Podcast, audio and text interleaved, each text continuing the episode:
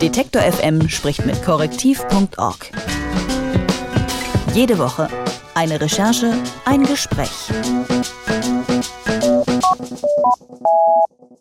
Faktenchecks sollen für Klarheit sorgen. Und das wird immer wichtiger in Zeiten von Fake News und einer immer größeren Flut von Nachrichten. Aber auch Faktenchecks überprüfen Informationen nicht unbedingt, naja, ganz wertneutral. Ein solcher angeblicher Faktencheck sollte zeigen, wie viel Prozent der nach Deutschland gekommenen Geflüchteten einen Job haben. Und die Zahlen waren am Ende etwas irreführend. Christina Hellberg von Korrektiv hat sich damit beschäftigt und mit ihr spreche ich über ihre Recherche. Hallo Christina. Hallo. Was war denn der Anlass für diesen Faktencheck mit der Beschäftigungsquote von Geflüchteten? Der Anlass war eine Meldung aus der Rheinischen Post vom 31. Mai.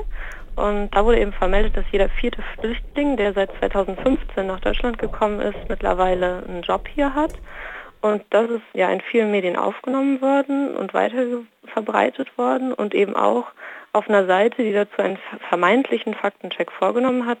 Und den haben wir uns dann mal genauer angeschaut, denn da wurde behauptet, nur 18 Prozent hätten tatsächlich einen Job. Und das ist falsch. Und wie kam es dazu, zu dieser falschen Zahl? Ja, das ist ein bisschen kompliziert. Das beruht eben auf statistischen Daten.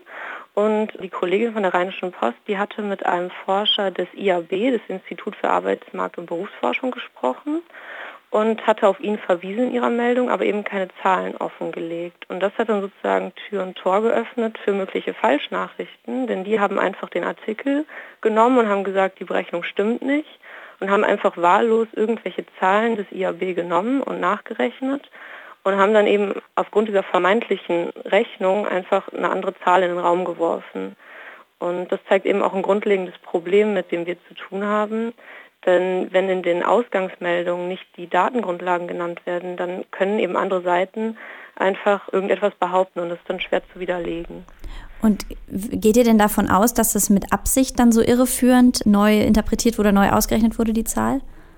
Ja, in dem Fall gehe ich schon davon aus, denn der Autor hätte ja auch ganz einfach bei der Rheinischen Post oder beim Institut für Arbeitsmarkt und Berufsforschung nachfragen können. Das hat er eben nicht gemacht, sondern hat einfach gemutmaßt und dann Behauptungen aufgestellt. Und das ist eben kein seriöser Journalismus.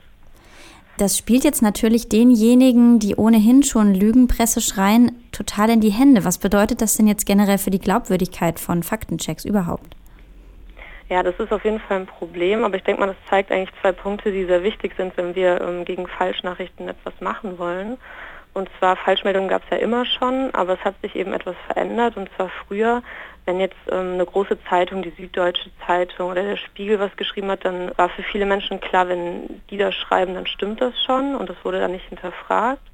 Und heute ähm, in sozialen Medien wird einfach viel mehr verbreitet und auch aus anderen Quellen, eben nicht mehr aus den großen Medien. Und die Leser hinterfragen auch viel mehr. Es gibt oft keinen exklusiven Zugang mehr nur für Journalisten. Und daraus müssen wir eigentlich zwei Lehren ziehen. Und die wichtigste ist eben, dass wir transparenter sind, dass wir zum Beispiel in Artikeln viel mehr verlinken, mehr Zahlen nennen. Also nicht einfach nur das Ergebnis, sondern auch, wie sind wir zu der Berechnung gekommen weil die Leute mehr hinterfragen und das ja auch eh selber im Internet suchen werden. Und wichtig ist eben auch, dass das nicht nur für Journalisten gilt, sondern für alle Institutionen, also auch für die Bundesagentur für Arbeit, für das Ausländerzentralregister. Denn auf deren Zahlen beruhte die Meldung ja. Und ähm, ich denke, da müssen wir uns alle dran gewöhnen, dass wir da anders arbeiten, gerade wir Journalisten. Eigentlich waren ja die Faktenchecks jetzt schon eher eine neuere Erscheinung und schon eher eine Reaktion auf diese mhm. Entwicklung, dass die, dass die Presse so angezweifelt wird. Und deswegen es ist jetzt irgendwie extrem, dass jetzt auch wiederum diese Faktenchecks sich auch wieder ja, erneuern müssen quasi.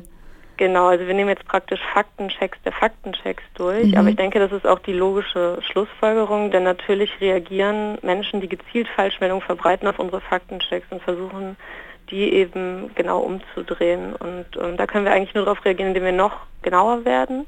Und es ist auch, denke ich, wichtig, dass wir jetzt zum Beispiel die Kollegin von der Rheinischen Post, die diese Meldung verbreitet hat, die will, will ich gar nicht an den Pranger stellen. Das hätte mir auch passieren können, dass ich einfach dem Leser die ganzen Rohdaten ersparen möchte. Also ich denke, da ist wichtig, dass wir jetzt nicht einzelne Journalisten nach vorne zerren, die haben das falsch gemacht, sondern dass wir alle da ein bisschen genauer arbeiten und anfangen, transparenter zu werden. Und was denkst du, wie viel Statistik, wie viel Zahlen können wir denn den Lesern zumuten oder auch den Hörern?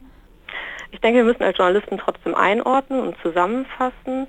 Und dann kann man ja gerade auch mit Verlinkungen gut arbeiten. Dann können Leser, die doch noch gezielter sich informieren wollen, eben das dann trotzdem machen, aber haben diese zusammenfassende Information schon im Artikel. Also ich denke, das ist zwar eine Einzelfallentscheidung, aber generell ja, muss man die Tabellen oder so natürlich schon interpretieren für den Leser. Auch Faktenchecks, die eigentlich verlässliche Informationen bieten sollten, verbreiten teilweise Falschinformationen. Also ist es jetzt Zeit für Faktenchecks über Faktenchecks. Was das bedeutet, darüber habe ich mit Christina Hellberg von Korrektiv gesprochen. Vielen Dank, Christina. Sehr gerne. Detektor FM spricht mit korrektiv.org. Jede Woche eine Recherche, ein Gespräch.